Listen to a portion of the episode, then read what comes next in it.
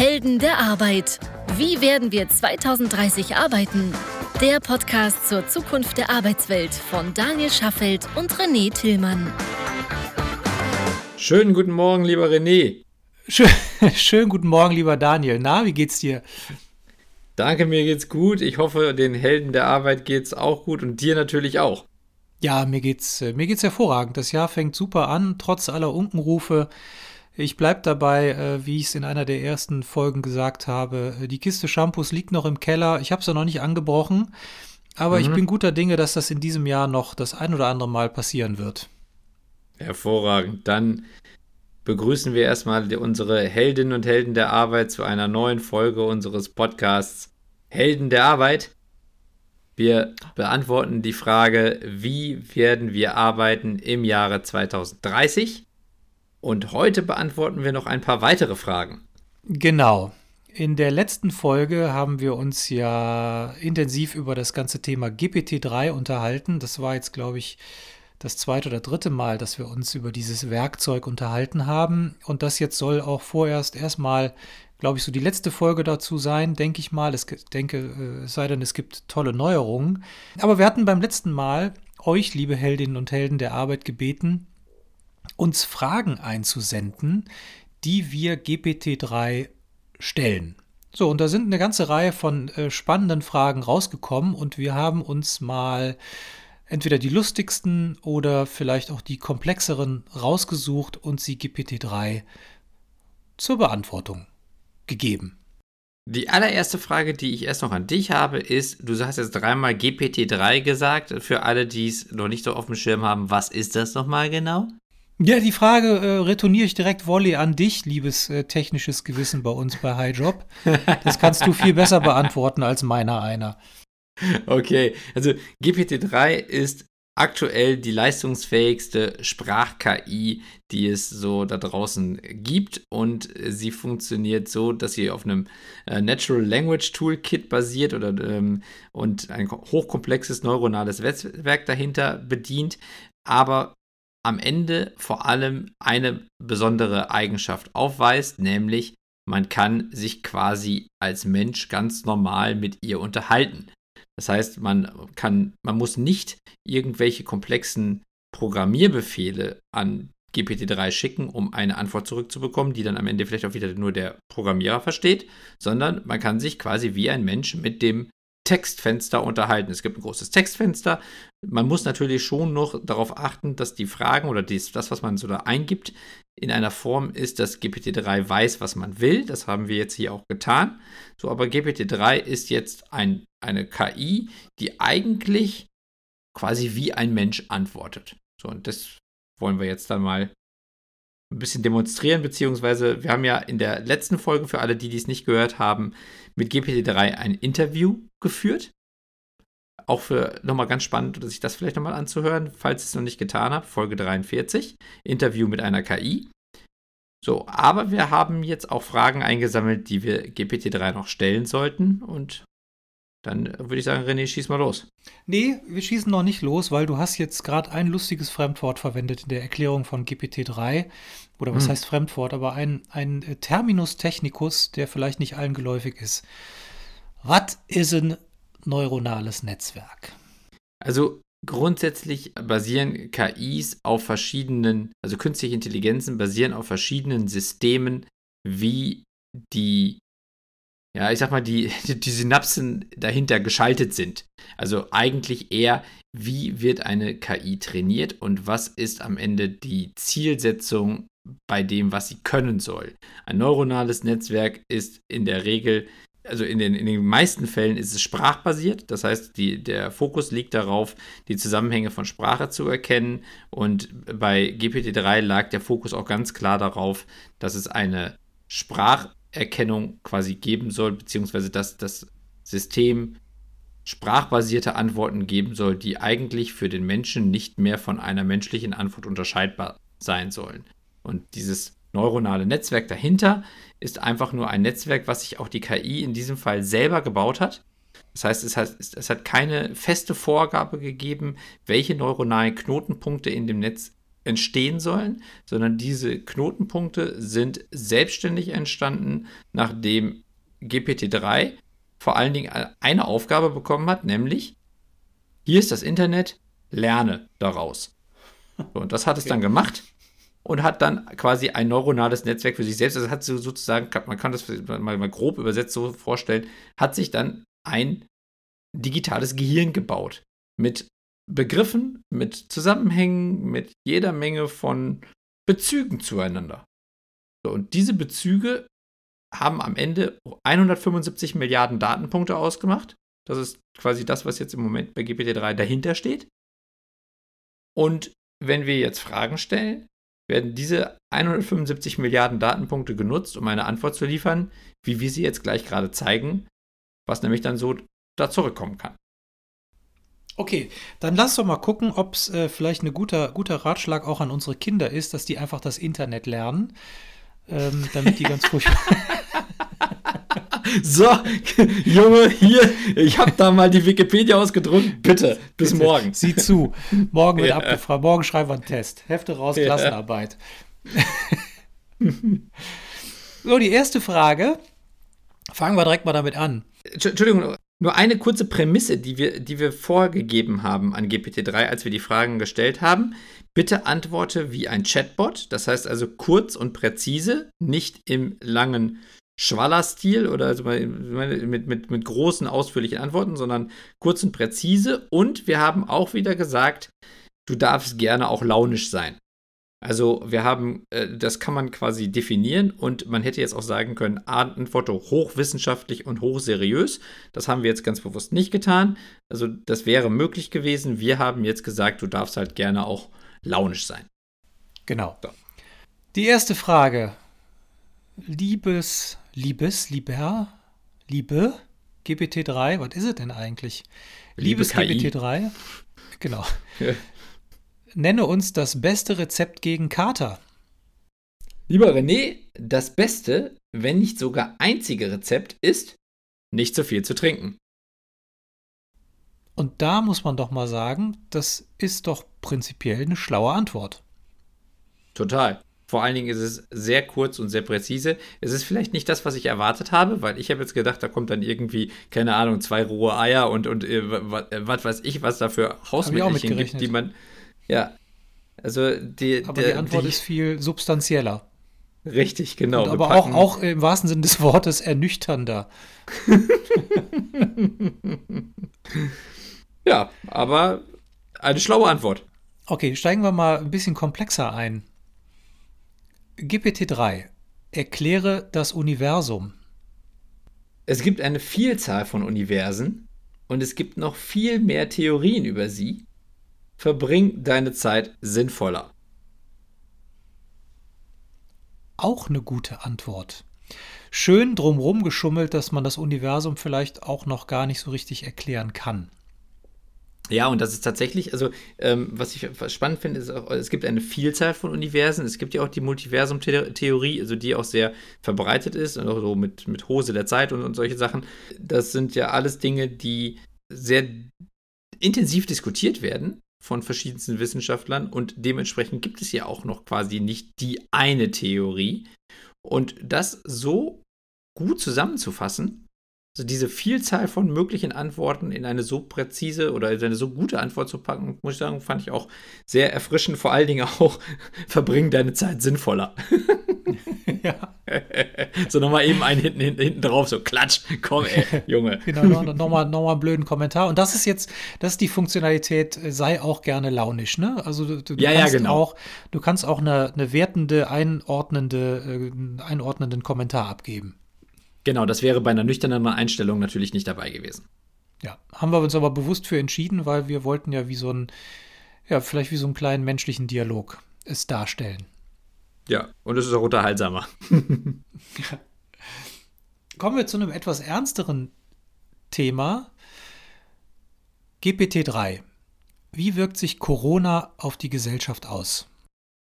Es macht es etwas schwieriger für Leute, komplette Werkzeuge zu sein, Nein, das ist es nicht. Warte mal. GPT-3 ist ein Werkzeug für die Forschung. Es gibt einen allgemeinen Überblick über die öffentliche Meinung und die Wahrnehmung ihrer Marke sowie einen Einblick in die Art von Fragen, die die Leute stellen.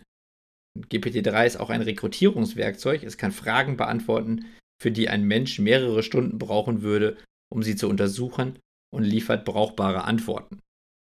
Da kommt noch ein bisschen mehr. Ich unterbreche jetzt hier an der Stelle mal, ja, weil. Ich glaube, das können wir stoppen an der Stelle. Das ist sicherlich eine Antwort, mit der wir nicht so wahnsinnig viel anfangen können. Ja, deswegen haben wir ja auch noch ein bisschen nachgefragt. Also wir haben nochmal versucht, die Fragen etwas anders zu stellen. Die zweite Frage, die wir dann nochmal gestellt haben, wie wirkt sich der Coronavirus auf die Gesellschaft aus? Und da kam mir dann die Antwort, nun, so wie ich es sehe, es gibt jetzt 34 Buchstaben im Alphabet. Auch das ist natürlich eine Antwort, wo man sagen muss, hm, so richtig ist das nicht die Antwort auf die Frage. Selbst auf einer Metaebene kann man da noch nicht so richtig raus. Also warum sollte es plötzlich mehr Buchstaben im Alphabet geben? Ja, das, das ja und vor schon, allen Dingen 34. Genau. Ne? Wobei, wobei doch jeder weiß, dass 42 die wahre Zahl ist. Aber Ganz genau. Das heißt, es ist jetzt weniger geworden. Wir, eine, wir, kommen von 42 jetzt auf 34. Was ist denn da los? Ja. Was ist denn da los? ähm. nee, aber man muss auch dazu sagen, der Grund daran liegt allerhöchstwahrscheinlich daran, dass zu dem Zeitpunkt, als GPT-3 trainiert wurde, beziehungsweise als das Training mit GPT-3 beendet wurde, Corona noch gar nicht existierte, denn GPT-3 wurde nur bis Oktober 2019 trainiert. Es ist kein durchgängig lernendes System im Sinne von, ich schaue mir dauernd weiter die Nachrichten an, sondern es ist etwas, was bis zum Stand Oktober 2019 ungefähr weiß, was auf der Welt passiert ist und danach eben nicht mehr. So, und Covid-19 zum Beispiel hätten wir auch als Begriff eingeben können, hätte es zu dem Zeitpunkt noch überhaupt nicht gegeben, hätte es also auch keine brauchbare Antwort zugegeben. Zeigt also, das Gerät ist natürlich nur so schlau wie die, wie die ganzen Daten und natürlich auch die Aktualität, äh, die es hineintrainiert bekommt. Da kann man natürlich dann die Frage stellen, wenn das so ein komplexes System ist, warum kann es nicht quasi in Echtzeit lernen parallel? Hm, also das Training von GPT-3 in dem Stand, wie es jetzt ist, hat allein 5 Millionen Dollar gekostet. Nur die Rechenzeit, die der Computer gebraucht hat, um quasi das Internet durchzulesen. Das heißt das also, das ist. geht eigentlich, ne? Also das klar geht. sind 5 Millionen Dollar war wahnsinnig viel Geld, überhaupt keine Frage, aber so in, in Relation, finde ich, geht's. Ja, also für GPT-4 gibt es schon erste Hochrechnungen, was es kosten könnte. Also da würde es wahrscheinlich 8 Milliarden Dollar kosten. Also ähm, zumindest sind das erste Hochrechnungen. Also, ne, also wir sind wir leben hier in, in einer 10 äh, Times äh, oder 10x äh, Gesellschaft, wie Frank Thelen das ja nennt. Das heißt also, es ja, geht ja dann nicht immer so. aber nichts mehr hin, ne? Nee, nee selbst da. Äh, nee, nee, echt nicht? Ja, also man merkt, Mathe, Mathe war schon Fuchs. immer meine größte Sch Ja. natürlich, also ist mir schon klar, aber natürlich wird bei GPT-4 dann nochmal eine ordentliche Schippe draufgelegt und alles wird nochmal viel, viel größer und viel, viel äh, teurer und so weiter werden und auch viel umfangreicher und komplexer. Aber was ich damit nur sagen wollte, ist, der, das Modell ist jetzt einmal erstellt und es ist quasi auch aktuell nicht das Ziel, damit ein System zu betreiben, was jetzt dauernd weiter die Nachrichten liest, sondern die Anforderung war, ein System zu bauen, was in der Lage ist, auf menschliche Fragen menschlich zu antworten, ohne aber jetzt auch mal, die Tagesbezüge von gestern irgendwie äh, rezitieren zu können. So, und das wäre dann vielleicht etwas, was dann mit GPT-4 passieren würde, aber eben mit dem aktuellen System sind alle Ereignisse nach Oktober 2019 quasi nicht bekannt. Und das hat das ja hier gezeigt. Also interessant war, den Coronavirus oder beziehungsweise die Familie der Coronaviren gab es ja schon länger oder gibt es ja schon länger. Ich glaube schon seit den 1970ern oder so. Und ähm, dementsprechend hätte es natürlich theoretisch trotzdem eine Antwort darauf geben können. Es gäbe ja nur jetzt eben den aktuellen Coronavirus, Covid-19. Ja, noch nicht. Ja. Trotzdem ist das, also auch nachdem wir die Frage nochmal nachgeschärft haben und nochmal explizit Coronavirus gesagt haben, hat es ja trotzdem keine sinnvolle Antwort gegeben. Das heißt, also an der Stelle hat es jetzt mal nicht gut funktioniert. Muss man trotzdem sagen. Aber wir hatten ja noch weitere Fragen und da fand ich, war die Antwort wieder deutlich interessanter und auch deutlich besser. Ja, hier kommt, also hier kommt wieder eine, eine, eine andere, wirklich spannende Frage zum einen, aber auch eine noch spannendere Antwort, um mal hier direkt in die Dramaturgie zu steigern. GPT-3, was ist die beste Technologie gegen den Klimawandel? Es ist die Erfindung von C. Simulation und indirekte Eindämmung sind die einzigen beiden Möglichkeiten, den Klimawandel zu bekämpfen. Klammer auf. Und sie bekämpfen ihn eigentlich nicht wirklich, sondern versuchen, ihn unter Kontrolle zu halten. Klammer zu. Ich weiß nicht, wie tief du im Thema C bist. Ich bin es nicht. Das Einzige, was ich natürlich weiß, ist über unsere Kunden, die, die viele C-EntwicklerInnen suchen, dass es da wahnsinnig viel um Simulation, Forschung, Entwicklung äh, und so weiter geht. Das heißt, meine Vermutung wäre jetzt, dass man mit C sehr komplexe Simulationen, also so wie GPT-3 es natürlich auch beschreibt, hier Simulation und indirekte Eindämmung, ähm, dass man mit C genau das erstellen kann. Und das ist natürlich dann eine relativ schlaue Antwort, weil das möglicherweise das Fundament oder, oder eines der Fundamente, eines der, der Basiselemente ist, um einer Lösung auf die Spur zu kommen. Ja, also ich weiß es auch nicht, ähm, ob C die Grundlage für Simulationssoftware ist, aber ich würde es jetzt auch mal unterstellen. Und was ich vor allen Dingen beeindruckend finde, ist, dass das die zweite Frage ist, wo GPT-3 ganz anders an die Lösung herangegangen ist. Oder eigentlich sogar bei den anderen Fragen war es jedes Mal so, dass es eine ganz andere Art von Lösungsvorschlag gegeben hat, als man selber erwarten würde. Man selber denkt dann an sowas wie Bäume pflanzen Ne, machen wir ja mit Highjob zum Beispiel auch mit Trees for Jobs. Oder, keine Ahnung, irgendwie Filter einbauen in irgendwelche Industrieanlagen oder weniger Schweröl auf irgendwelchen Kreuzfahrtschiffen verfeuern oder solche Sachen. So ist immer eine Liste von Maßnahmen und GPT-3 geht an das Grundübel oder, oder also an, die, an das Grundproblem heran und sagt, so, wir müssen eigentlich das Problem verstehen und müssen Logiken haben oder Systeme haben, mit denen wir in der Lage sind, das Problem eindeutig eingrenzen und simulieren zu können, um dann daraus Maßnahmen abzuleiten, welche auch immer das sein mögen. Und das ist schon ziemlich geil. Ja, das finde ich auch einen spannenden Ansatz. Vielleicht kann uns jemand von den geneigten Heldinnen und Helden der Arbeit noch mal ein Stück weit genauer erklären, was man mit C alles machen kann. Ich habe mal im Vorfeld so ein kleines bisschen recherchiert und die, und die Aussagen, die ich immer wieder gefunden habe, ist so nach dem Motto, wenn du es mit C nicht programmieren kannst, kannst du es mit keiner Sprache programmieren. Es scheint also so ein bisschen die, die, die Mutter äh, aller Sprachen zu sein. Also jetzt mal unabhängig davon, ob es da einen Verwandtschaftsgrad gibt oder nicht, aber, aber es scheint so zu sein, dass man damit mehr oder weniger alle Anwendungsfälle entwickeln kann, die man sich nur vorstellt.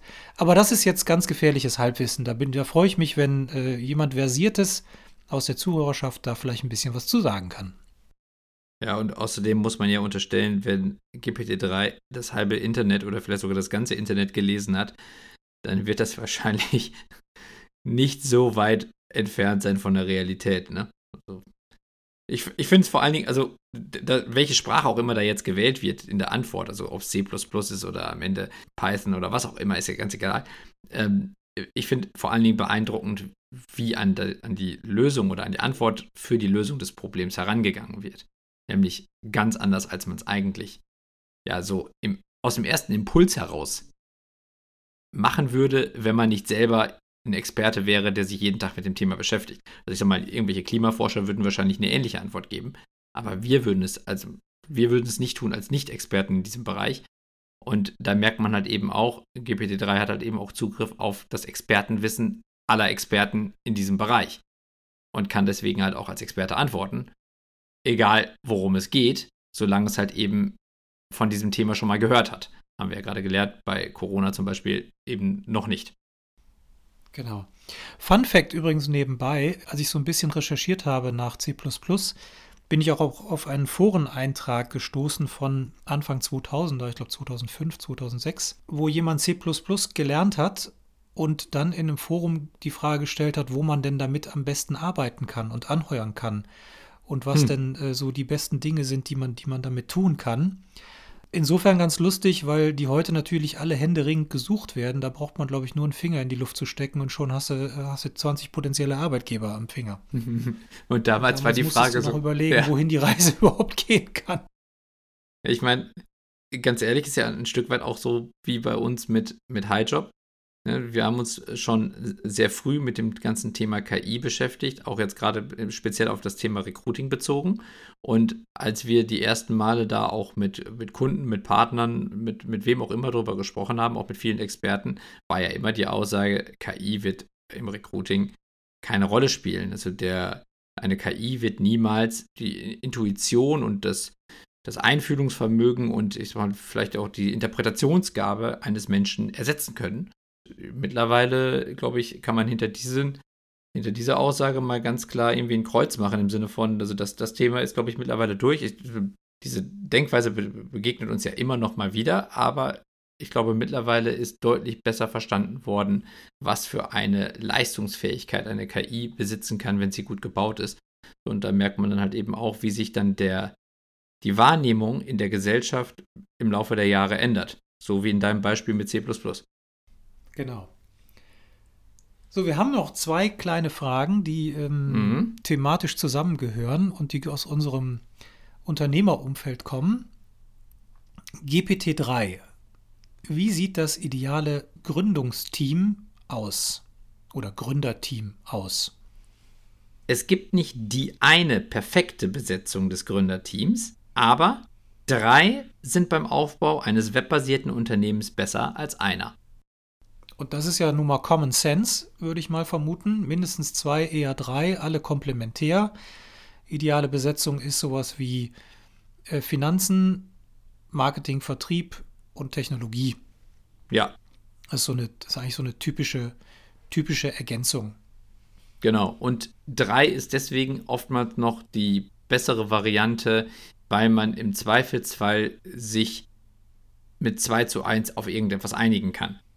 Also gerade wenn man Themen hat, die sehr fundamental für das Unternehmen sind, so strategische Entscheidungen zum Beispiel, und man ist sich mit zwei Personen nicht in der Lage, oder, oder, oder man kann sich mit zwei Personen nicht auf, ein, auf eine Entscheidung einigen, dann hat man natürlich in einer Dreierkonstellation im Zweifelsfall bessere Chancen, da eine Entscheidung herbeizuführen, auch wenn dann natürlich einer am Ende vielleicht beleidigt sein mag oder ne, ein Problem damit hat. Aber drei sind einfach eine gute Zahl. Und das ist eigentlich, wie du sagst, Common Sense, die hat GPT-3 so auch aufgegriffen. Aber wir haben ja noch ein bisschen nachgebohrt. Wir haben noch ein bisschen nachgebohrt. GPT-3.